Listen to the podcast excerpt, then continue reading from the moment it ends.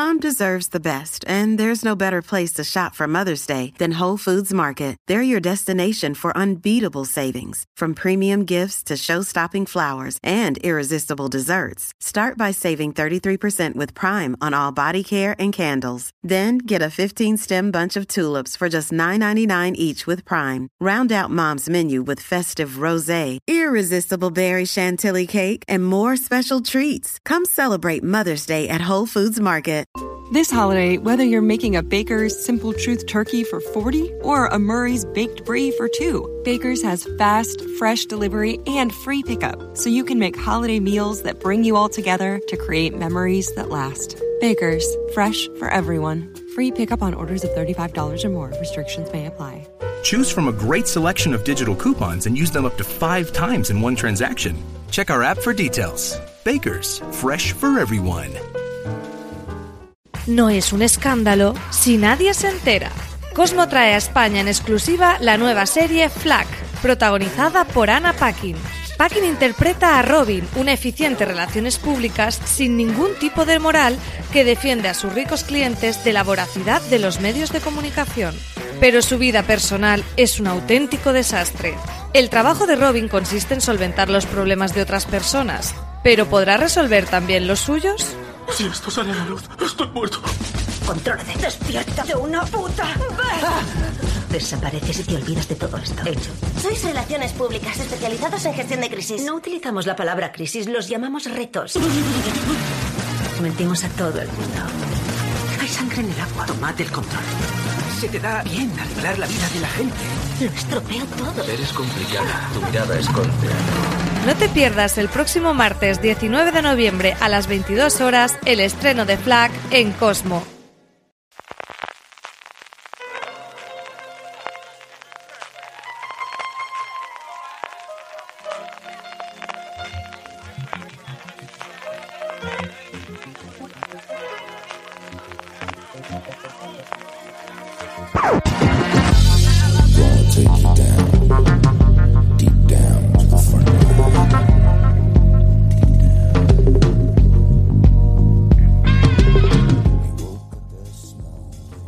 Hola a todos y todas, bienvenidos a FDS Review, el programa de fuera de series donde cada semana analizamos, comentamos y debatimos sobre nuestras series favoritas. Yo soy Valentina Morillo y hoy vengo muy bien acompañada para hablar de historias de amor.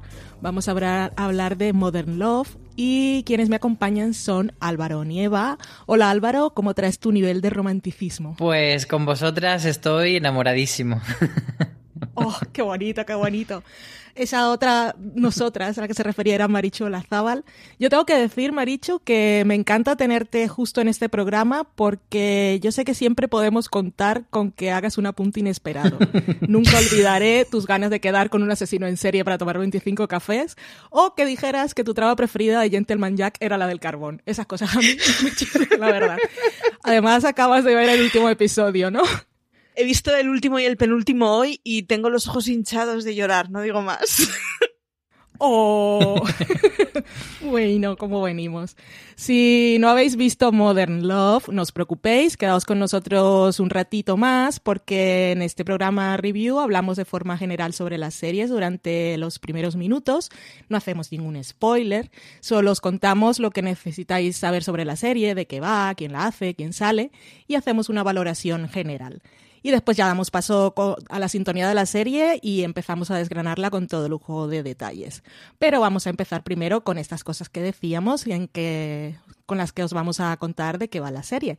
Eh, Mother Love es una serie de Amazon Prime Video, se estrenó el 18 de octubre, su primera temporada tiene ocho episodios y está renovada por una segunda. Está creada por John Carney, que lo conoceréis por ser el director, bueno, si no lo conocéis os lo cuento, el director de películas como Once, Sing Street, Begin Again. Y esta serie es una adaptación de historias que fueron publicadas en una columna llamada Modern Love de The New York Times, que se han pasado a la pantalla en una antología de episodios de 30 minutos y cada episodio nos cuenta una historia nueva que está protagonizada por un montón de gente conocida. Veréis a Anne Hathaway, Andrew Scott, Tina Fey, John Slattery, Christine Milioti, Andy García y bueno, y la lista continúa. Estas columnas originales del The New York Times Eh, en ellas encontraréis las ocho historias de esta temporada y muchísimas más. Están en inglés, también están las columnas traducidas al español y en inglés, en inglés las tenéis también en formato podcast. Y a estas columnas en formato podcast le ponen voces actores como Regina King, Isa Rae, Nicolas Coster-Waldau, Gillian Anderson, Sandra Oh, Christina Hendricks, Michael Shannon, bueno, un montón de gente. Hemos dicho que son adaptaciones de una serie de columnas, pero ahora vamos a hablar de la serie en sí. ¿Cómo describiríais vosotros la serie Modern Love para alguien que no le ha prestado ningún tipo de atención cuando se ha estrenado y la ha dejado pasar por alto. Álvaro. Pues yo diría que ante todo es una serie cookie y es una serie que entra fácil que luego podremos discutir, y de hecho lo haremos en la parte con spoilers, sobre si es realmente tan modern como anticipa ese título, si las historias nos llenan más o nos llenan menos, pero aunque sea como entretenimiento de este ligero, yo creo que es bastante recomendable.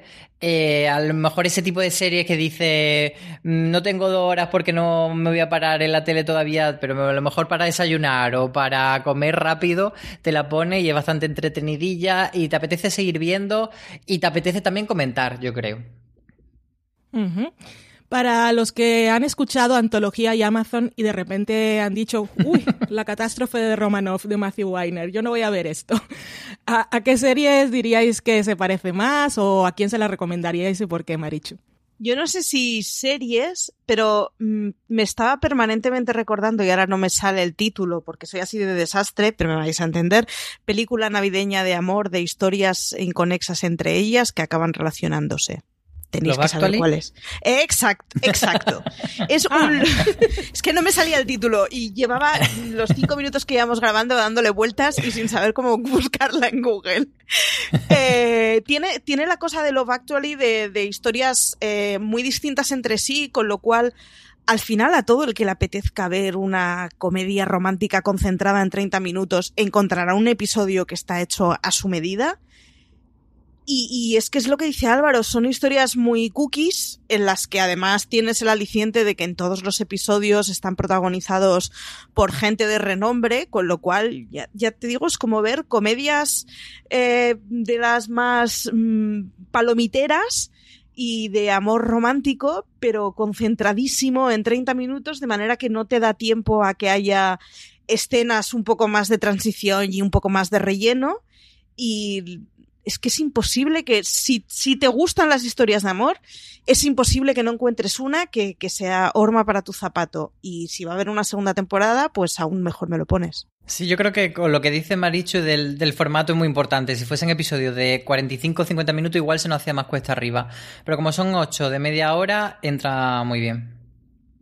Sí, la clave está en que fueran cortos. Yo cuando vi que en los screeners que eran episodios de media hora me pareció maravilloso. En cuanto a ese amor del título, eh, sin entrar más en detalles, ¿de qué tipos de amor estaríamos hablando que se pueden encontrar los espectadores en esta serie, Álvaro? Bueno, pues a priori no da la sensación de que van a ser todos citas, pero en realidad no va por ahí. Hay un poco de todo, vemos amor más adulto, más joven, pero también vemos amor más fraternal o personas que todavía no se están enfrentando al amor pero quieren acceder al mundo de la cita y tienen un problema para ello. Mm, yo creo que en ese sentido sí que la serie es bastante diversa. No es diversa luego en, los tipos de amores. Pues, por ejemplo, que todas las parejas que aparecen son heterosexuales, salvo una que es homosexual, y justo ese episodio no va del amor entre los dos hombres, sino de otra cosa. Entonces, ahí le doy un poco de, tal. Pero bueno, eh, dentro de lo que cabe, sí que mm, es interesante que no se centre solamente en el amor romántico o en el amor de pareja, sino que haya otras cositas. Sí, ahí como decíais, hay la ilusión de la primera cita, la nostalgia por las oportunidades que se perdieron y también todos los amores que comentaban, también el amor propio, que es una de las mejores historias, pero ya entraremos en esos detalles. Y como decíais, es una serie cookie, yo creo que es la mejor forma de definirla. Yo no puse cookie en el titular de la crítica porque la RAE me decía que no podía, pero lo que iba a poner. Es una serie de esas que a mí también me gusta decir que son de mantita, gatito, chocolate caliente, tarde de lluvia, esas cositas así de, oh, estoy en el sofá, estoy tranquilita, es una cosa amable, afable, tierna. Que no te pide mucho también. Calentito, mm. sí.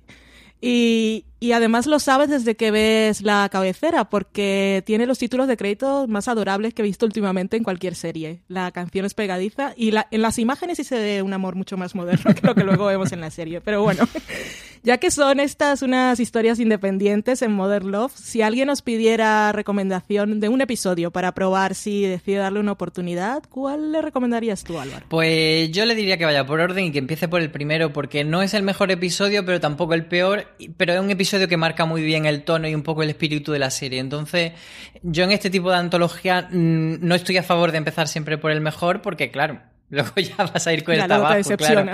Entonces, en este episodio que para mí está un poco en mitad, me parece una buena elección para empezar y de ahí ir continuando. Sí, a mí también me gustaría el primero, ya que después hagan lo que quieran, pero como que rompe de entrada la idea de que te vas a encontrar solo amor romántico y de alguna manera sorprende y tiene cierto encanto. ¿Tú sugerirías otro, Marichu? No, yo sugeriría también ir por orden, entre otras cosas porque me parece que, cada una de las historias van enfocadas a un target muy específico. Y es muy difícil recomendar a alguien si no le conoces, porque eh, es posible que no nos hayan calado las mismas historias a todos. Y, yo creo que es una de las grandes virtudes que tiene la serie y por la que creo que tiene que haber más temporadas, entre otras cosas porque, porque al final hay muchos tipos de amor que no están reflejados y, y bueno, y porque al final es muy tradicional en muchas cosas, es un poco lo que decíais pero cada capítulo le va a calar a una gente distinta según en qué momento vital esté y en qué, en qué momento le toque. Y para eso me parece que es muy importante conocer a la persona que, que recomiendas y por lo tanto el primero es lo que dice Álvaro, es, es un buen corte de está bien, eh, si no te toca especialmente, yo creo que va a ser un capítulo un poco más irrelevante en cuanto al contenido, porque es una historia que ya hemos visto otras veces, pero tiene mucho el toque que tiene, eh, está muy bien interpretada, tiene dos personajes protagonistas que yo creo que cada uno en sus cosas cogen muy bien el papel y es un buen pulso para coger a la serie. Si no te gusta lo que ves en el primero, no, no te va a gustar lo que veas a continuación, yo creo. Entiendo entonces que la visteis toda del primero al octavo, tal como lo ponía Amazon, ¿no? Vale. Yo es que como vi los screeners eh, y lo iba a proyectar desde un ordenador, eh, me reenvié un correo a otro ordenador y sin querer me habían mandado como, tienes más screeners, tienes más. y el primero que vi fue el séptimo, que me di cuenta después cuando fui atrás para seguir viendo y fui a la portada y dije, onda. Y después cuando llegué al octavo me di cuenta, menos mal que no me puse este de primero, que podía haber pasado. Que eso, podéis hacerlo en cualquier orden y nuestro único consejo es que siempre el octavo sea el último, no lo olvidéis, porque, porque sí, porque está diseñado así. Todos los demás, porque yo entiendo que también ves y dices, ay, pues yo me cae muy bien este actor, voy a ver esta historia, o me ha llamado la atención la sinopsis, o me gusta quién lo escribe, y entonces tienes curiosidad y te pones un cualquiera de primero y cualquier orden. Haced lo que queráis siempre que el octavo sea el último. Bueno, vamos ya a dejar esta parte. ¿Os ha gustado la serie, no? Sí, sí, sí, sí. Vale, vale, vale. mucho. La recomendación inicial es sí. Mucho, mucho. Entonces vamos a, a, pasar ya a hablar con detalles y sin filtro de Modern Love, a la sección con full spoilers. Y antes de eso escucharemos Setting Sail, que es la canción de los títulos de crédito que compusieron para la serie Gary Clark y John Carney. We face the music together and throw our hats in the facing all kinds of weather and not afraid of anything.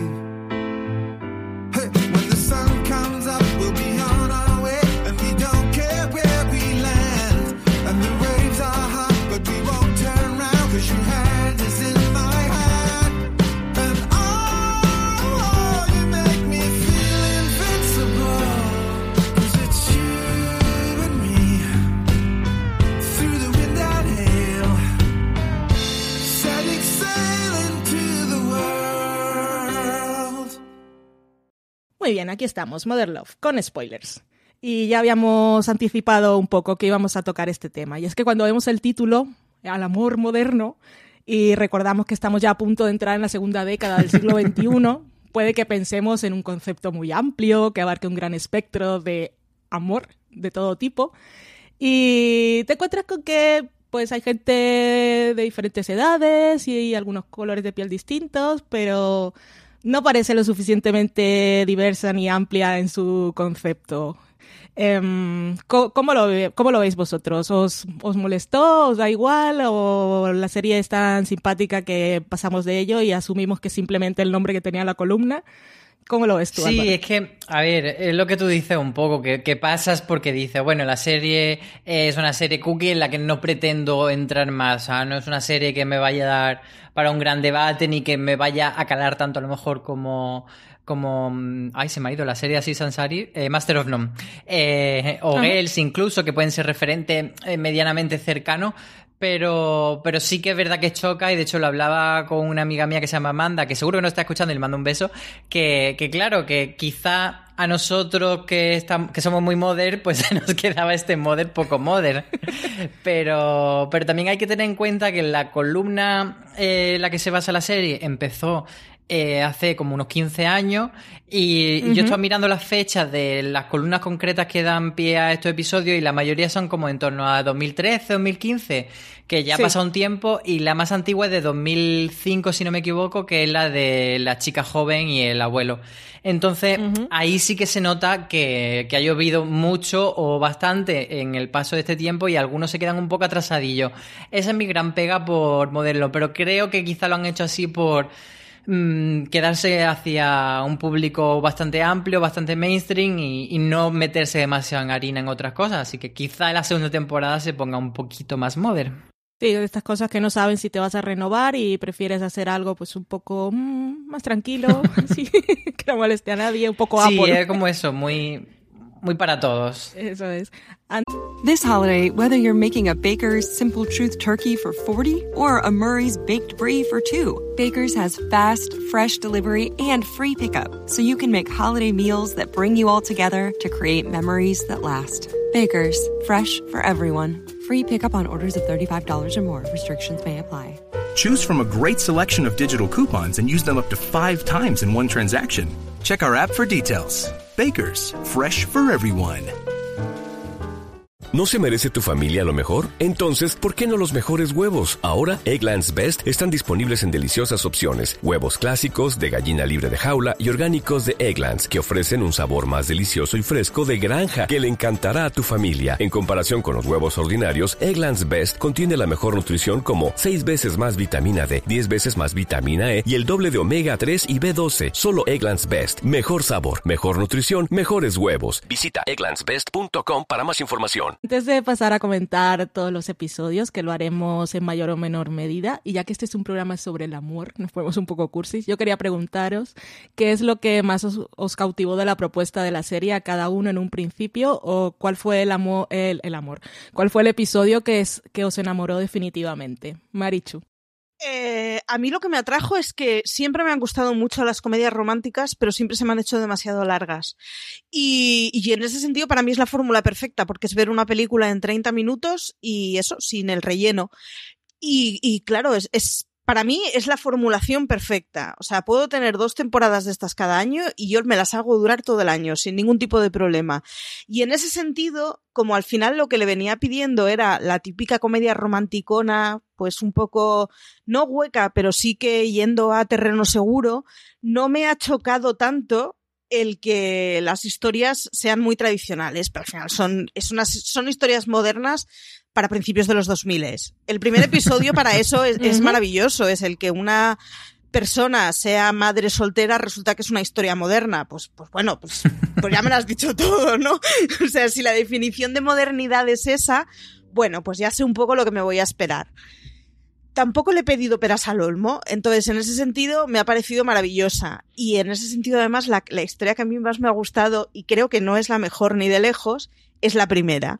Pero porque, claro, porque es, porque encaja con el perfil que a mí me, me, me atrapa en las comedias románticas. Es al final, es una cosa más, pues, pues la, la historia que se lleva con el portero es casi de un apadrinado más que, más que un amigo. Es una figura muy paternal, es una cosa muy de, pues al final una chavala encontrándose a sí misma y buscando el amor eternamente y al final lo que encuentra es una relación que le llena muchísimo más que eso y de rebote viene un marido casi como anexo, ¿no? El qué es lo que buscaban los hombres, nada, lo que buscaba era en ti, ¿no?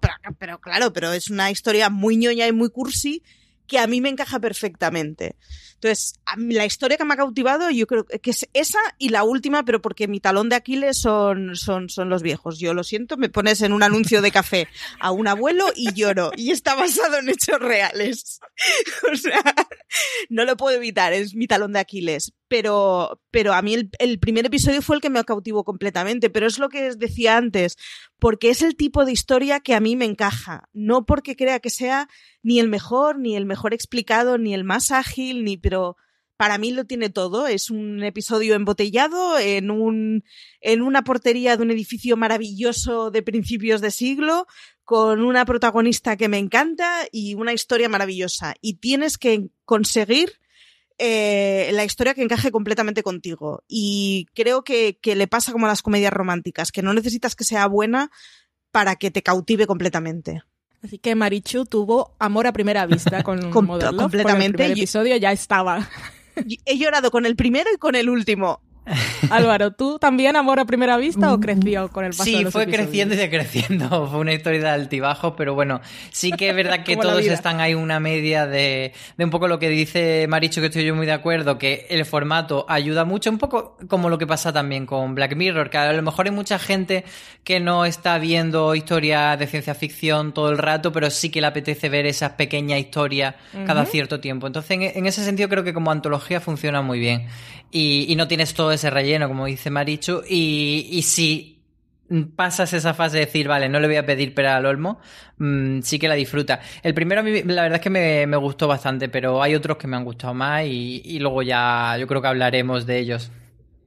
Sí, yo como os decía, el primero que vi fue el séptimo, por equivocación, el de Andrew Scott, y se me hizo cortísimo. Ya sabía que era de 30 minutos, pero la historia se me hizo muy ágil y la serie me hizo tilín desde el principio, aunque no fuera el principio de la serie como tal. Así que si seguimos la analogía de las relaciones y el romance, cuando se acabó la cita, es decir, el episodio, yo sentí que quería seguir viendo a esos personajes más tiempo y dije, mira, pues esto va a funcionar. Así que bien. Vamos ahora a hacer un repaso rápido o, o como, como venga. O de no tan rápido. comentar. episodio a episodio para comentar, no sé, el tipo de amor, momento preferido, personaje favorito o lo que más nos sorprendió, por qué, todas esas cosas. Vamos a empezar entonces con este del que ya hemos estado hablando, que se llama Cuando el portero es tu mejor amigo. ¿Cuál fue tu experiencia con este episodio que protagoniza Kristen Milioti, Álvaro?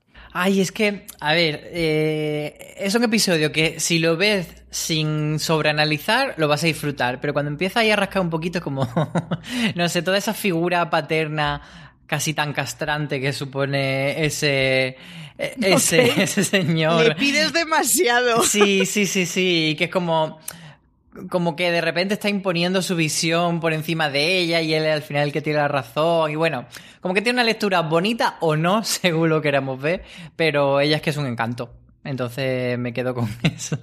Sí, la verdad es que esta actriz donde aparece a, a mí me conquista. Sí, y además yo creo que han tirado muy, muy claramente porque ella es la madre de cómo conoció vuestra madre. Perdón Sí. si esto es un spoiler de cómo conoció vuestra madre para alguien. Eh, espero que no. Pero, pero claro, es como un, un referente muy claro de historia romántica. Yo creo que la han puesto por algo en ese primer episodio a ella. Yo tengo con esta, eh, a mí esta, esta historia en particular me ha hecho pensar un poco en que yo s- no sería mala persona. Voy a explicarme. Eh, cuando yo vivía en Barranquilla, en mi edificio también había porteros, eh, pero eso es allá normal, es costumbre, no es que fuera un edificio súper caro. Y con los porteros teníamos mucha relación, mi hermana y yo, porque era, si yo salía por la noche, que borracha y tal, yo llamaba por teléfono al portero, no a mi madre, para que mi madre luego no se enterara y yo entrara sin hacer ruido y le decía, ¿tienes dinero para pagarme el taxi? Y me dice, sí, sí, sí. Si yo se- salía de la portería, me pagaba el taxi, yo le pagaba el taxi al día siguiente. Cosas que tú no piensas, dices, igual el pobre portero no tiene dinero, ¿sabes? Pero bueno, da igual. Y, y siempre que yo sabía que iba a ir a buscarme el fulanito, no sé qué, le decía, si llega no sé quién, yo no estoy.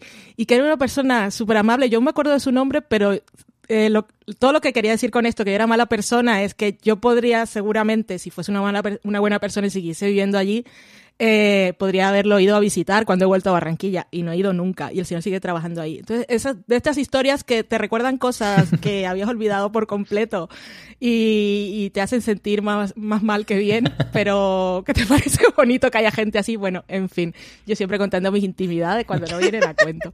Como historia, estamos hablando de series, eh, a mí me, sorprendió porque no, no sabía muy bien por dónde iba a ir y sí me parecía como que era un señor muy estricto y como, como me en y sí se puede ver castrante, como, como dice Álvaro, desde luego, pero si te pones del otro lado, cuando le dice, es que yo no lo veía a él, cuando lo analizaba, yo veía tus ojos y sabía que no era para ti.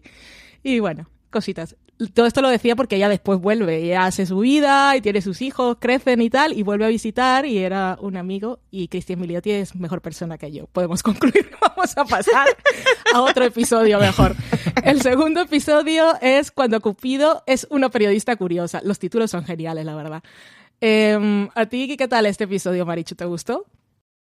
Me ha gustado mucho, pero además el segundo episodio tiene que Andy García era mi amor platónico de la adolescencia y fue como, oh Dios mío, ¿qué le ha pasado a lo largo del tiempo a este señor?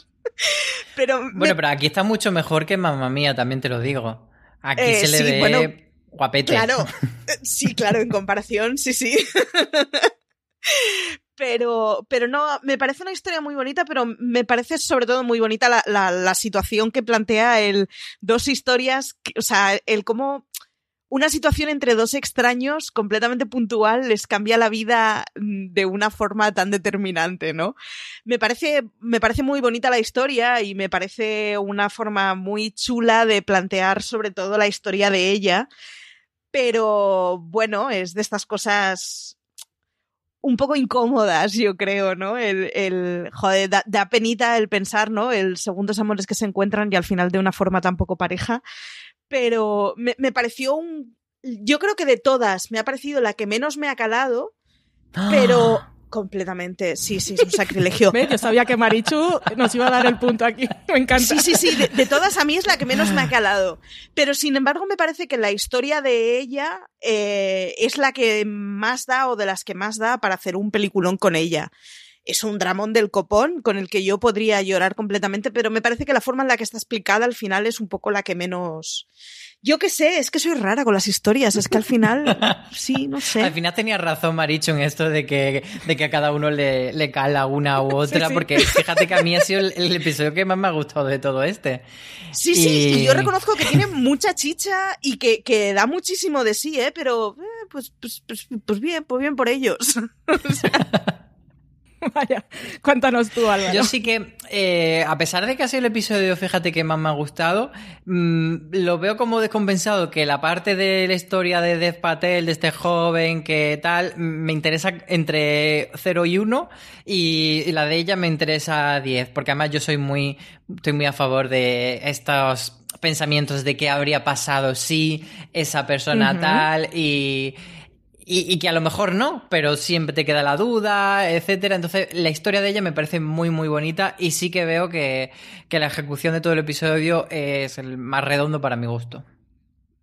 Sí, a mí también me gustó por la estructura y, bueno, tiene ese punto de esas dos personas que se encuentran porque sí, es para hacerle una entrevista y de repente se cambian la vida el uno al otro, que tiene ese punto cookie, que es lo que hemos venido a buscar esta serie, parece. Bueno, yo no había llegado a buscarlo, pero fue lo que me dieron y me pareció genial. Y es que Catherine Kinner es maravillosa y pues su historia, por, sí, supera mucho la de él, pero está muy bien las dos juntas. Sí, y quizás lo que tú dices de, la estructura, la de él ayuda mucho a que, a que la suya no sea una historia que podría ser mucho más convencional a nivel narrativo de pues eso, algo que ya hemos visto, yo creo que le da bastante profundidad la de él, sin ser la de él tan brillante, ¿no?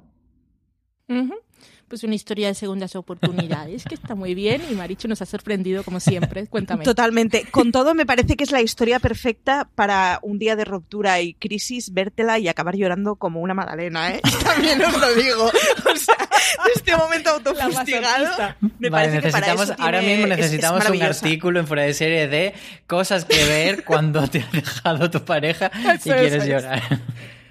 Uf, ojo, el dolor.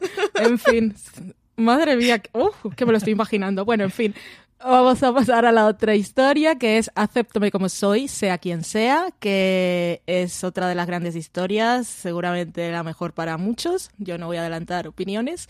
Está protagonizada por Anne Hathaway. Y, y se aprovecha que sea Anne Hathaway. También es un episodio que sorprende bastante en lo formal, pero que usa todas esas cosas, todos esos recursos para representar muy bien lo que quiere, de lo que quiere hablar el episodio. Álvaro, háblanos qué tal tu experiencia con el episodio o lo que quieras decirnos. Pues fíjate que yo diría de este episodio que es el más modern y el menos love. Porque me parece bastante interesante cómo aborda eh, la bipolaridad, que es el tema central del episodio, pero luego no hay realmente. O sea, hay una cita, pero bueno, realmente esa cita no importa tanto mm, como, como tal por sí misma, sino que importa por eh, cómo cuenta a través de ella la historia de esa bipolaridad que tiene el personaje de Anne Hathaway. Entonces, mm, me parece interesante por ahí y sí que es un episodio bastante chulo. Yo sí que creo que de los mejores. A mí me gustó mucho por, por todo lo que habla, por cómo representa las subidas y las bajadas de estado de ánimo, que lo hace muy bien. Y al final, aunque no es, al, al principio va de una cita que al final no consigue ser, pues es una historia que es de aceptación, pero propia, de amor propio y de, y de una amistad que al final poder decir, poder decirle a una persona por primera vez lo que te pasa, que no te has atrevido a decírselo nunca a nadie, hace que te aceptes a ti misma y que te, te, abras al mundo. O sea, a mí esta historia la verdad es que me pareció la, la, la más emocionante, por lo menos. Marichu, tengo miedo. ¿Tú qué tal? No, no, no. Es, es de las que me han parecido más chulas y, y es de las que más. eh, me parece que explican situaciones más difíciles, que es ese momento en el que cualquiera que haya pasado por un proceso depresivo, el momento en que toca salir de la cama y empezar a explicarle a la gente qué es lo que ha pasado todo ese tiempo y por qué ha habido rarezas, que es un momento muy difícil y me parece que lo explica de una forma muy bonita Mm. además y me parece que, que lo explica de una forma muy desastrosa, que es al final como son este tipo de procesos, ¿no? De hasta que empiezas a poder darle un poco la vuelta es como que todo sale de control, todo sale de madre, todo sale de plan y eso es un coñazo todo y es un tostonazo. Y está muy bien ese, pues, es- pues, pues sí, pues es que al final pasar por un proceso de estos es que es una mierda, es que ¿qué le vas a hacer? Y, y, bueno, y es muy importante el- el- la, la escena final, ese momento en que, bueno, pues uno consigue quererse lo suficiente y consigue encontrarse lo suficientemente confortable con alguien como para explicarlo. Me parece una historia muy bonita y me parece una historia muy difícil y me parece que con, con diferencia es el, el dramón de la temporada y podría haber sido una cosa mucho más cruda y mucho más de llorera que consiguen darle una formalidad que es es triste y es melancólico, pero tiene muchos momentos de risa y de quedarte maravillado con ella y de quedarte maravillado con sus ropas, con los bailes, con las escenas y con todo lo que te explican. Y me parece que es un contrapunto muy bueno para que no sea una serie que te deje completamente hundido en la miseria. Pasamos al cuarto, que es Luchando por mantener la llama viva, que es el que yo tenía más ganas y me decepcionó un montón. Está escrito Sí. y dirigido por Sharon Horgan, que es la creadora de Catastrophe, y protagonizado por Tina Fey y John Slattery. O sea, si yo hubiese tenido que elegir un episodio para empezar, habría sido este, y menos mal que no lo hice. Pero bueno, Marichu, tú ya que estás aquí, que has dicho sí, cuéntanos. Es, es una lástima y es una oportunidad perdida, porque además tiene a dos tipos, o a un tipo y una tipa, que, que pueden hacer un capitulazo fantástico con una historia de la que, para ser completamente vulgar, yo creo que se ha escrito muy BP vuelve a tener grandes noticias para todos los conductores. Cuando vayas a repostar tendrás un ahorro de hasta 40 céntimos por litro en Península y Baleares y 35 céntimos por litro en Islas Canarias, incluyendo la bonificación del gobierno.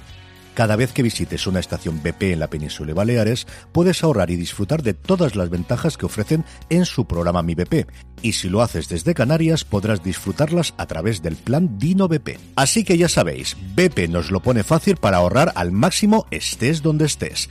Hazte con su tarjeta en sus estaciones de servicio y si quieres consultar más información, puedes hacerlo en mibp.es y plandinobp.es.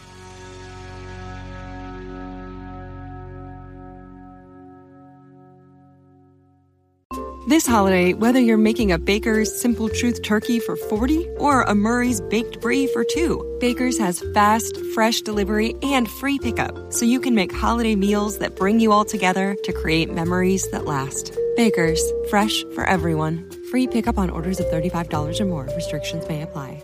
Choose from a great selection of digital coupons and use them up to five times in one transaction. Check our app for details. Bakers, fresh for everyone. Poco, que es al final cuando estás completamente acostumbrado a ver la cara que tienes delante y, y ya no tienes obligaciones que te hagan, bueno, el, es, es, más fácil seguir juntos que separados cuando tienes que volver a decidir el quiero seguir con esa persona, qué caray haces. Y es una cosa además que, que, que, que, a mí por lo menos me da un vértigo increíble el que pasará cuando tenga 60 años y esté aburrida de ver la cara que veo todos los días delante. Como caray consigues seguir todos los días. Es, es una historia que yo creo que podría tener muchísimo jugo y que además que tiene unos protagonistas magníficos y que se queda en una cosa que está bien, pero si hubiera visto el primer episodio este, posiblemente uf, me hubiera costado mucho más seguir con la serie. Mm. Álvaro, ¿te gustó este episodio? Yo estoy totalmente de acuerdo con vosotras. Era también el que más expectativas tenía por la guionista y por la actriz protagonista y el que más me ha decepcionado porque no es totalmente fallido, pero siendo un tema que a mí me interesa mucho a priori, no me parece una ejecución especialmente brillante ni, ni interesante, así que se queda ahí un poco tal. Y me da sensación de que a Tina Fey, cuando no es ella la guionista, siempre le ponen a hacer eh, la misma cosa como actriz. Sí, a mí quizás la escena que más me gustó fue la del restaurante. No sé, es el único episodio que me habría gustado que fuera más dramático, porque cuando se, se iba mucho a la comedia de los dos actores y no me funcionaba, me parecía todo como muy cliché. Y eso que el personaje de Tina Fey tiene una frase de esa que sirve para hacer columna, que era algo así como mmm, yo me encargo de todo y tú, lo, tú dejas que lo haga porque se me da bien, pero igual no, no es que se me da bien, sino que estoy obligada a hacerlo. Y yo no, bueno, no sé. Daba para mucho, pero al final no, no sé, no sé el qué, pero no... Eh, me dejó así. Yo qué pena. A, mí me ha dado pena me ha, dado pena porque la premisa es la más tradicional de todas y sin embargo es la que puede tener un, un discurso que se suele pasar mucho por alto y que, por cierto, Cuéntame está llevando esta temporada de una forma maravillosa. Uh -huh. Y es una oportunidad perdida porque al final, pues se queda en absolutamente todo, es lo más cliché. Entonces, hombre, si cuentas con una premisa cliché es para darle una vuelta de, de hoja yeah. al asunto y además tenías todos los ingredientes para hacer una cosa, ostras, pues sorprendente y pues no. Pues no, bueno, una oportunidad perdida podrían hacer un, un, episodio de Oportunidades Perdidas, cómo no aprovechamos esta historia y estos actores. Eh, vamos al quinto episodio, que es, se llama En el hospital, un interludio de claridad. A ver, empezamos ahora con Álvaro. Cuéntanos. Venga, pues este, este episodio también me ha gustado bastante porque sí que es de los que eh, se ciñe más a una cita propiamente dicha, que quizá era lo que yo estaba esperando de esta serie y, y es una cosa que siempre me ha gustado mucho. Yo las citas es algo que me fascina. Eh, a, a, todos los niveles, al nivel bélico, por así decir, de, de, toda la estrategia que cada uno despliega en sus citas y en lo que, en, en cómo se presenta y todo. Bueno, me, es una cosa que me encanta. Y entonces. Estrategias eh, es... militares en una primera cita por Álvaro Nieva. No, ¿cómo fue que sí, La parte que... bélica, no, es que, es que dijiste una frase maravillosa. Pues, sí, sí, sí. Es que de hecho. Es maravilloso. Venga, os voy a confesar una a cosa. Eh, cuando era joven, veintañero, eh, me leí El Príncipe Maquiavelo y El Arte de la Guerra aplicándola a mi vida amorosa. Oh, ¡Qué fan! Y, y, y el Arte de la Guerra... El arte de la guerra el arte de la guerra funciona muy bien. Yo os lo dejo como, como consejo. Maravilloso. Pero volviendo al episodio, eh, me gusta mucho ese desarrollo de, de cita que parece convencional, pero que se va desmadrando y que en todo ese salirse de la cita convencional también las personas van soltando capas y van mostrándose más como son y lo que parece una cosa luego no lo es tanto y me parece bastante interesante en ese sentido cómo te va moviendo el episodio y, resulta bastante ameno. ¿Y tú, Farichu? ¿Historias bélicas aparte o incluidas? Pues eran historias bélicas aparte, sí, sí. Era, era el que menos me esperaba y el que yo pensaba que... Es que a mí al contrario de lo que le pasa a Álvaro, a mí tengo que reconocer que las cosas de citas me suelen aburrir un poco. Y esperaba que fuera una cosa como muy ya vista muchas veces, y es es un muy visto muchas veces, es un Notting Hill de manual con una escena muy Notting Hillera además al final en el banco, pero, pero me ha parecido una cosa muy bonita y me ha parecido además eso muy, muy bonito y muy embotellado y muy, pues ese momento de estar ante el espejo y quitarte las pestañas y, pues me ha parecido como muy bonito que esa cotidianidad se diera sin necesitar una, noche de cama previa y un drama y, o sea, una discusión y una no nos reconciliamos y un botellas de vino mediante, ¿no? Pues tiene que ser muy extraño el que tu primera cita con alguien sea una cosa tan intensa y tan personal, ¿no? Un momento, eh, me estás viendo con el culo al aire puesto los calcetines puestos en un pasillo de hospital. Tiene que ser como una cosa muy corta rollos y a la vez que una mucho con una persona con independencia de lo que luego pase con ellos. Me ha gustado mucho y no, no daba un duro por el episodio, la verdad. Así que para mí ha sido de los que me ha sorprendido más. Sí, a mí también me ha sorprendido, o sea que nos ha sorprendido a todos. Porque al principio principio parece que va a ser pues, pues, una cosa muy vista, como decíais, y, pero también se veía que la química entre esas dos personas, como, como que iba a ser una cosa accidentada, pero no literalmente, y es precisamente un accidente lo que los lleva a desarrollar toda una intimidad en una noche que seguramente no habrían conseguido desnudándose en la cama. Y eh, me sorprendió bastante el episodio, está bien. Aunque tiene un momento de soy John Carney, pues lo escribe él, eh, no sé cómo va a internet, porque ella tiene una frase, algo así, que, que soy blogger y estoy haciendo blogging en directo, una cosa muy extraña, como si estuviera usando Instagram y no sé lo que es, que me hizo mucha gracia, pero esa tontería aparte, sí que se consigue una, una, intimidad bastante inesperada y, y totalmente abierta entre los dos personajes, que mira, lo cambia todo. Me sorprendió también. Así que pasamos al sexto. Este es un. Para mí, ya os lo digo, es el episodio que me desafió más. Es el de parecía un padre, así que solo era una cena, ¿no? Empezamos con Marichu. Cuéntanos. Es, es ultra tóxico, me encanta. es, completamente tóxico y perverso y al final además tiene el girito ese del espera final que es, que es horroroso es el de los que más me ha gustado. Esta es la que yo esperaba. Es, es, muy enfermizo porque al final está el rollo, pues, pues eso. O sea, si se hubiera acabado con cada uno sus caminos separados o por lo menos manteniendo una amistad, digamos, eh, lo hubiera considerado que, bueno, hagamos algo bonito de un desencuentro, ¿no? Y hagamos algo bonito de una patología que tiene ella y de unas carencias que tiene ella pero el, el, final me parece que es la, la guindillita puesta de decir, madre mía, qué, qué basura de historia en muchos aspectos.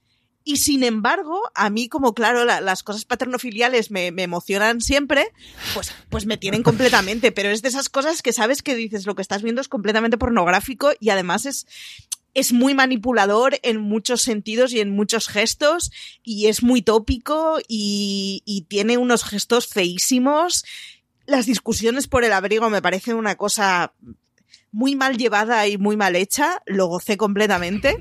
Es, es, es esa mezcla de decir, hostia, estoy viendo una cosa muy basurera y muy poco sana. Y me encanta, ¿no? Y me está maravillando. lo paso bien. un día tenemos que grabar un podcast pero todos juntos y darle mucho alcohol a Marichu, a ver las cosas que es capaz de decir. a ver, Álvaro, cuéntanos. No, no, es que es Termina, Maricho, perdona. No, no, digo que, que, es por excelencia, me parece que, junto con el primero es el más tóxico y son los dos que más me han gustado con diferencia. A mí es el, con diferencia también, el que menos me ha gustado.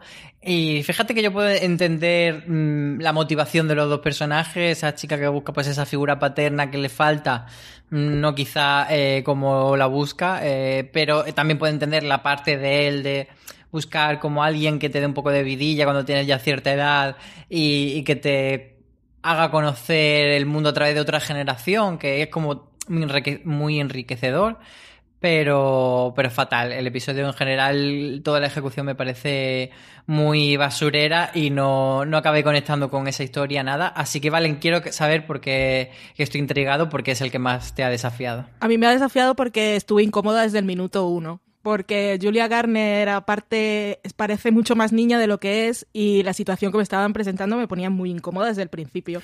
Y yo estaba con miedo todo el tiempo, sí. pero la veías ella tan clara y ella le dijo a él claramente que era lo que estaba buscando, pero el, como todo es tan ambiguo y el, el, las como que las intenciones de ellas yo entiendo que para él son confusas aunque las cosas se hayan dicho a él le parecería un poco raro y no sabía muy bien de, de qué iba el tema y ella siempre lo estaba mirando y pues no lo sé, es que sufrí, la verdad es que fue un episodio que sufrí más que otra cosa y pues estuve incómoda todo el rato y todo me ponía tensa y lo pasé muy mal, lo pasé mal.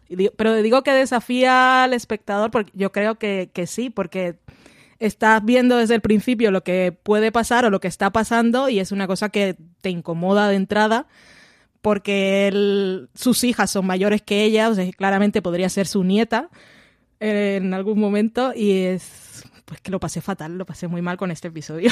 Para, fue el que menos me gustó sí, por eso. La, a la vez está muy medido el que él nunca hace nada, Sí. nunca, nunca llega a pasar una línea en el que pueda ya entrar en algo mucho más tóxico o mucho más que te Sí. lleve a un tipo de conversación como espectador que no es la que una serie cookie quiere. Sí, es que cuando ella se acuesta en la cama la primera vez, yo, yo estaba como socorro, porque pensaba que él iba a hacer algo, porque la invitaba a cenar, pero has invitado a cenar a una, una chica muy joven.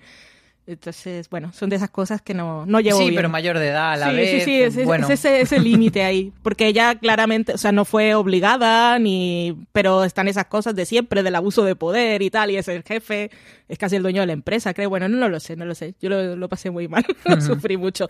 Es una historia muy cookie, pero aquí lo pasé mal.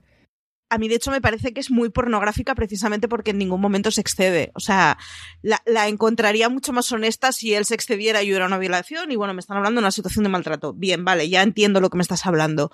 Pero la cosa esa de que él sea tan comedido, pero como él es mayor, yo en realidad sé lo que quieres pese a lo que me digas y sobreentiendo. No, cuando una persona te dice una cosa tienes que entender eso y ya está. Me parece muy pornográfica precisamente porque tiene toda esa cosa de pero no pierde la elegancia, no pierde la compostura y es mucho más manipulador, ¿no? Porque en el fondo, pero si él no está haciendo nada y bueno, pues te están diciendo claramente una cosa y estás entendiendo lo que quieras. O sea, no, cuando una persona te dice una cosa tienes que entender exactamente eso y si quería decir otra cosa, haber dicho otra cosa. Por otro lado, ya digo, eh, a mí es lo que me fascina y me resulta tan, o sea, y me ha gustado tanto del episodio, pero soy consciente de que estás viendo una cosa que es completamente enfermiza y es, ya no, no es la cosa de estás quedando con una chica más joven, no hay nada de malo, puedes quedar con un compañero de trabajo y que sea únicamente una cena, pero lo que estamos viendo es evidente que estamos viendo otra cosa y estamos viendo otra cita por, por muchos otros gestos y por muchas otras cosas de complicidad que hay, que él no sabe por, de dónde viene de ella, es cierto, pero pues al final estás viendo una historia muy lolitera.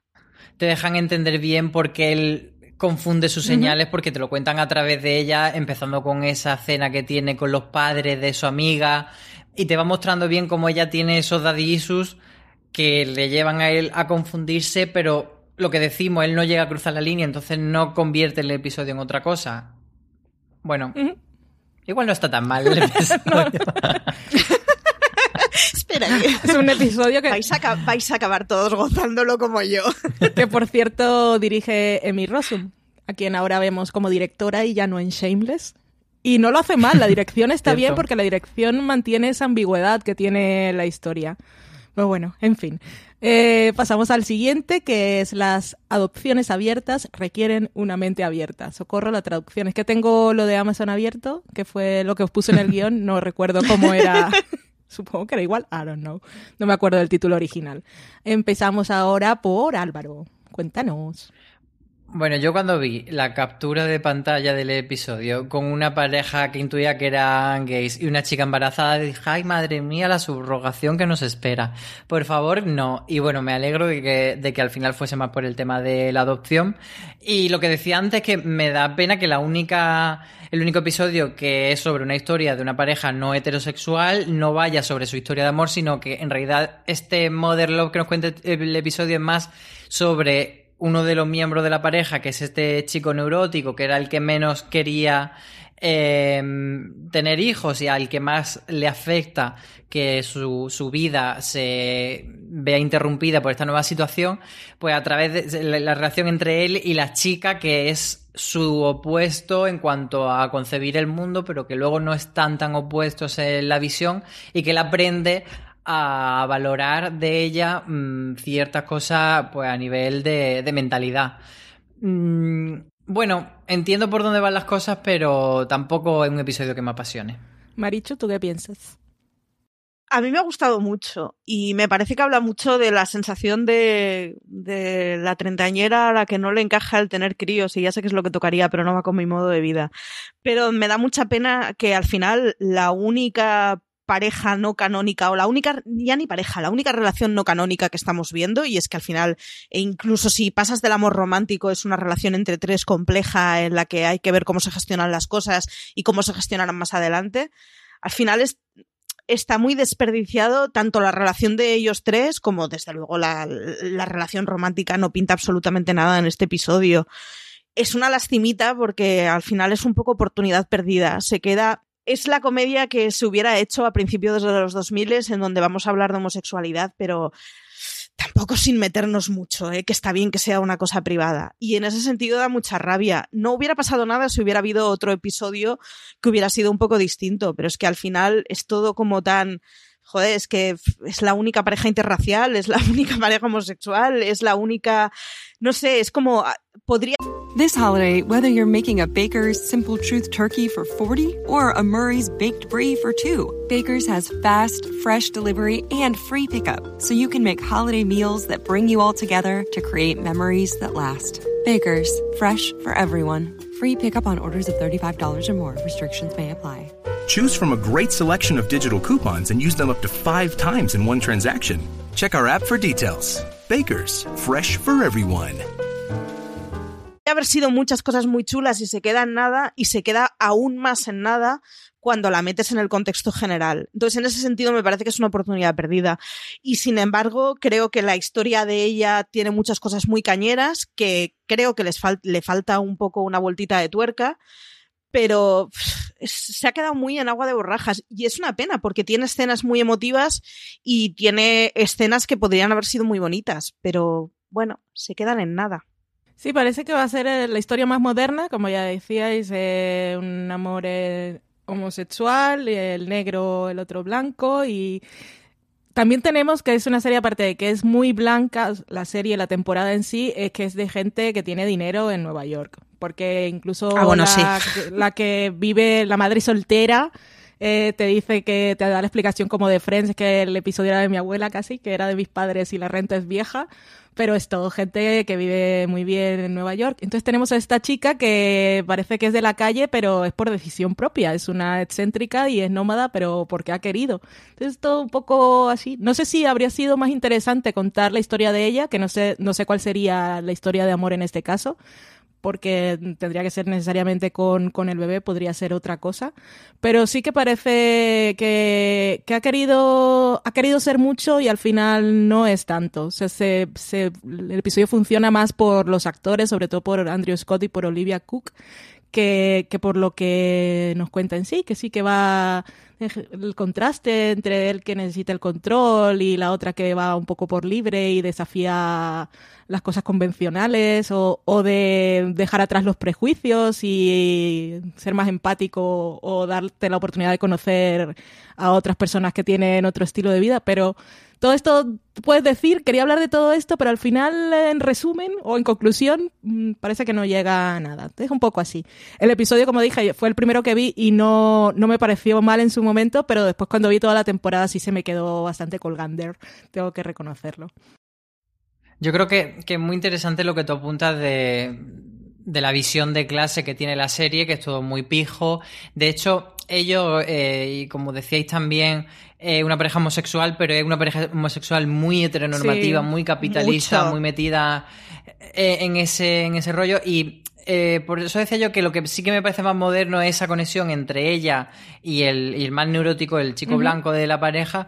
Pero luego si analiza, o sea, o si entiende el mother love como de ella hacia su hija, también hay una lectura ahí un poco peliaguda porque al final eh, se basa en ese pilar de eh, la sociedad americana y, de, y que está muy reflejado en la afición norteamericana de el aborto es Sí. algo que no se nos puede pasar por la cabeza, que es algo que también está en el episodio 1. Y, y claro, el amor de ella hacia su hija es, en vez de abortar, pues te voy a tener, pero te voy a dar una, una familia que en vez de, de estar en la calle como yo, está eh, viviendo entre algodones en un pisazo y en el sistema capitalista. Entonces, mm, pues eso, hay como un discurso de clase un poco regulín. Es regulero, es regulero. Bueno, pasamos entonces al último episodio, ese que decíamos que tenía que ser siempre el último y que esperamos que nadie haya visto el primero porque te fastidia, te fastidia un poco, más que nada porque te deja ver cómo se resuelven las cosas del resto. Y vosotros lo habéis visto hace nada, que ya yo lo vi hace mucho, así que vamos a empezar por la que ha dicho primero que había llorado, que es Marichu. Pero yo he llorado desde el minuto uno, ¿eh? no, no tiene nada que ver. Yo cuando he visto que era una persona mayor ya empezaba a llorar, o sea, y ha sido de quién se ha muerto, quién va a morir, o sea, porque...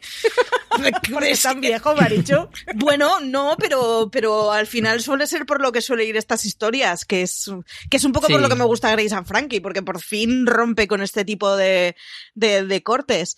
Pero, pero es un poco el, oh, Dios mío, Dios mío, Dios mío, esto es una historia triste. Me da mucha pena que, que la historia que sea de un amor tardío al final sea para, para ser una historia lagrimosa. Que con todo, eh, la perorata que suelta ella en el funeral es, es una cosa muy maravillosa y muy de éramos conscientes que, que esto es otra cosa y esto no es como enamorarse con 20 años, ¿no?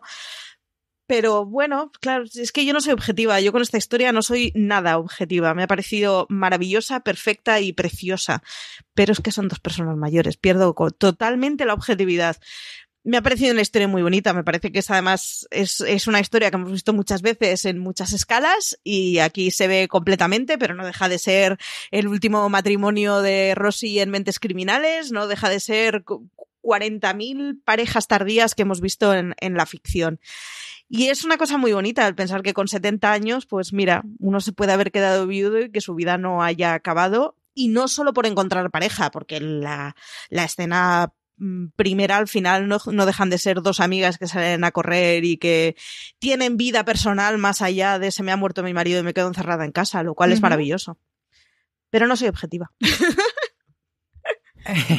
Yo reconozco que a mí también se me han escapado las lagrimillas con este episodio, pero por otro lado me parece eh, porno emocional barato porque al final va muy directo a donde va, lo hace también con muy poco tiempo porque eh, cede parte de esa media hora a repescar la otra historia y, y bueno, es que es es un juego seguro, es, te muestra una relación super cookie. Es también, me, ha fascinado que el referente Maricho sea mentes criminales, pero podría ser también, podría ser también esa escena con la que hemos llorado todos, que hemos visto Up, cuando los dos Sí. viejecitos te cuentan la historia de, de- Uh, de los mal. dos viejecitos y al final, pues, pues claro, eh, va muy directo y, y los dos son tan amor, los dos son tan, tan bonitos, pero luego de- del episodio me ha gustado que cuando recoge la otra la otra escenas de, o sea, lo- de la historia del otro episodio, cada uno esté en un punto, que no todas sean un epílogo, sino que, por ejemplo, la del hospital es antes, Sí. la- hay otras que son a posteriori, hay otras que son, mm, la del primer episodio es durante. Eh, entonces eso, sí me ha gustado como idea y el hecho de que recoja un poco toda la temporada.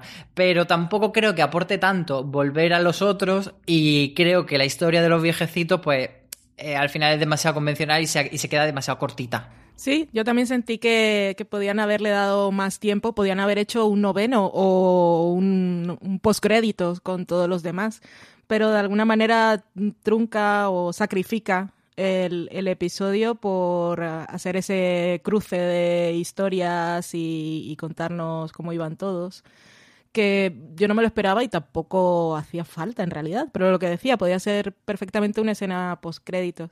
Y me habría gustado ver más de la historia de ellos, aunque, como decía Marichu, ya sabías que iba a acabar mal. Pero es bonito cuando empiezan a correr. Es, una historia. Es quizá la más, la más tierna o la más emotiva, hablando ya de emociones así, porno emocional, como, como dice Álvaro. la verdad es que sí. Entonces vamos ahora a, mm, a elegir nuestros tres episodios favoritos, solo tres, o solo dos, o uno, lo que queráis, pero no más de tres, que ya hemos ido avanzando más o menos cuáles han sido los que nos han gustado más a cada uno. Pero, Maricho, dinos cuáles son los tres que más te han gustado de esta primera temporada de Mother Love. Me lo estoy pensando, pero yo creo que el primero y el quinto. El primero porque mm, sabes que me va a gustar y el personaje del portero me encanta, a pesar de que es un tipo súper tóxico y ojalá muy lejos en tu vida. Y, y, el quinto porque a mí es el que más me sorprendió, es el que más esperaba que no me gustara nada lo que iba a ver y que en cambio me, me sorprendió mucho, me resultó muy bonito y creo que cuando vea la serie una segunda vez será con el que más lloraré desde el principio, mm, ya esperando el momento del banco. ¿Ah, sí? Sí, yo creo que sí, fíjate. Pero es que a mí ese, ese, momento del banco me ha recordado a Notting Hill y a mí eso me rompe el alma. Nunca he visto Notting Hill, aprovecho para decir. Uh. Álvaro, cuéntanos tus tres episodios favoritos. Pues mi ranking sería en el número 3, el del hospital. En el número 2, el de Anne Hathaway y la bipolaridad. Y en el número 1, la historia del periodista, de la periodista y el, y el otro chico que tienen historias semi paralelas y cruzadas. Así que yo, sobre todo por la parte de la periodista, me quedo con ese como mejor episodio. Vale, a mí el que más me gustó fue el de Anne Hathaway, el tercero, el segundo que más me gustó fue el segundo, el de la periodista y el entrevistado. Y el tercero, pues no sabría decir realmente, porque sí sé que el quinto eh, en su momento me sorprendió, pero no, no me llegó tanto. Y yo creo que me quedaría con el primero pero porque ya os he contado que me hizo pensar en cosas. Así que sería eso. Y el que menos, eh, Álvaro y a mí, si no me equivoco, fue el de Julia Garner, que a Marichu le ha encantado. Así que, ¿cuál es el que menos te gustó a ti, Marichu? Yo creo que el séptimo, por lo que tiene de oportunidad perdida. Y me da mucha rabia porque creo que podría haber explicado muchos temas muy chulos que, que se quedan en el tintero. Sí, el séptimo. Vale. Ok. Tenemos ganas de una segunda temporada, creo que lo hemos dejado caer por ahí, porque queremos ver más historias y queremos que sean más modernas. Sí, sí, sí, sí, Y, pero entonces una pregunta que yo creo que ya es momento. ¿Estará Modern Love en vuestras listas de lo mejor del año? Es que yo últimamente estoy pensando en las listas de lo mejor del año y yo estoy sufriendo es por cuál voy a poner en el 1, porque tengo muchas series que me han gustado. Y desde principio de año me he ido apuntando mis episodios favoritos y he, hecho, he ido haciendo deberes. Y de mejores series es que tengo más de 10 y no sé qué voy a hacer, sufro. Pero bueno, ¿estará Modern Love en vuestras listas de lo mejor del año? Maricho, ¿estará en la tuya? No, pero posiblemente sea la serie que más veces vea, con excepción del capítulo tercero, que me parece el más bueno, pero me parece el que a mí me, va a resultar más duro y me, parece el capítulo más serio, pero el resto, eh, sin duda, lo voy a usar como porno emocional, no tengo ninguna duda. O sea, de estos días de me siento hecha una basura y quiero regodearme en mi basurez, sin duda voy a verlos y llorar muchísimo con ellos. O sea, no tengo ninguna duda. Se me escapará el tercero, que, que me parece que es el que, el que es más de palabras mayores. Pero, pero el, resto voy a verlo sin duda, muchas veces. Es una buena pregunta que hacer también. ¿Volverás a ver la serie? Porque sí, sí, sí. yo sé que hay series que sí que volvería a ver y desde el principio, pero esta no, no me veo volviendo a los episodios. Pero bueno, Álvaro, ¿estará en tu lista de lo mejor del año? Yo ni la voy a volver a ver, ni estará en mi lista de lo mejor del año. O sea, es una serie que me ha gustado normal, que no me parece especialmente buena, tampoco mala, como decía, un entretenimiento ligerito y tal. Pero es como, pues eso, un entremés en el menú serie filo del año. Pero por supuesto no va a ser un plato grande como mi querida The Politician, por, ejemplo. Y para terminar, eh, ¿hay algún episodio que os haya dejado con ganas de ver o que podríais ver que se podía convertir en una temporada de lo que fuera o que quisierais seguir viendo esos personajes, Maricho? Creo que ninguno de ellos daría para una temporada y pese a todo creo que me encantaría una temporada del primero.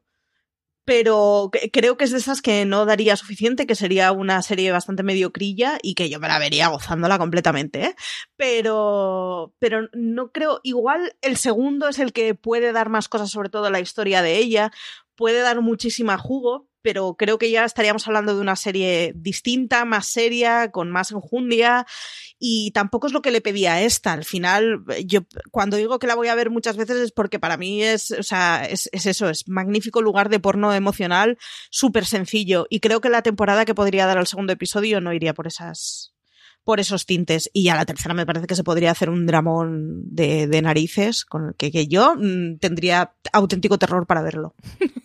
¿Tú, Álvaro? Yo sé, yo una temporada completa no le daría ninguno, pero sí que le daría un segundo episodio, que algún que una historia tuviese una segunda parte de la segunda temporada Esa o en es la buena tercera, idea. la que fuese de Model Love y sería con el episodio de Acéptame como Ujú. soy, el de la bipolaridad, porque sí que me apetece que después de que ella haya mm, mm, visto cuál es su problema y se haya tratado y haya encontrado un poco de luz en su vida, sí que me apetece ver eh, esa nueva oportunidad que tiene en la vida y esa nueva oportunidad del amor. Entonces, una vez que se hace ese perfil en una aplicación de, de citas, pues bueno, ver cómo le va y cómo sigue esa amistad con esa persona que le ha ayudado un poco a salir del pozo. Entonces, mm, los demás yo creo que están bastante cerrados todos y que, y que volver a ellos no tiene mucho sentido. Pero este en concreto sí. Te compro esa idea, me quedo con esa como si lo hubiera pensado yo porque me parece maravillosa.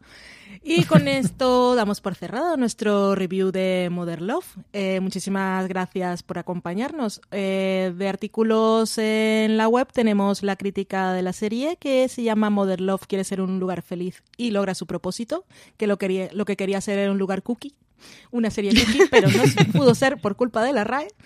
Y ya está, nos vamos no sé, cada uno a hacer sus cosas románticas después de esta serie, dependiendo de lo que sienta, o tóxicas, según Marichu. Eh, muchísimas gracias por acompañarnos. Ya sabéis que encontráis más programas como este o la actualidad de la semana en streaming, gran angulares, nuestros programas de tops que son muy divertidos. Todo esto está en nuestro canal de podcast. Nos encontraréis en todos los sitios como fuera de series. Os podéis suscribir a nuestro contenido en Apple Podcasts, en iVoox, en Spotify o en cualquier reproductor de confianza. Muchísimas gracias y como dice CJ Navas, tened mucho cuidado ahí fuera.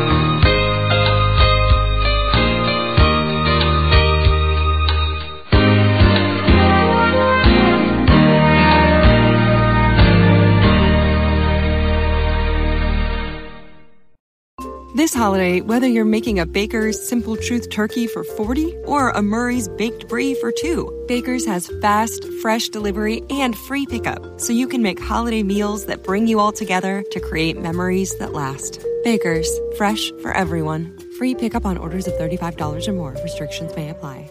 Choose from a great selection of digital coupons and use them up to five times in one transaction. Check our app for details. Bakers, fresh for everyone.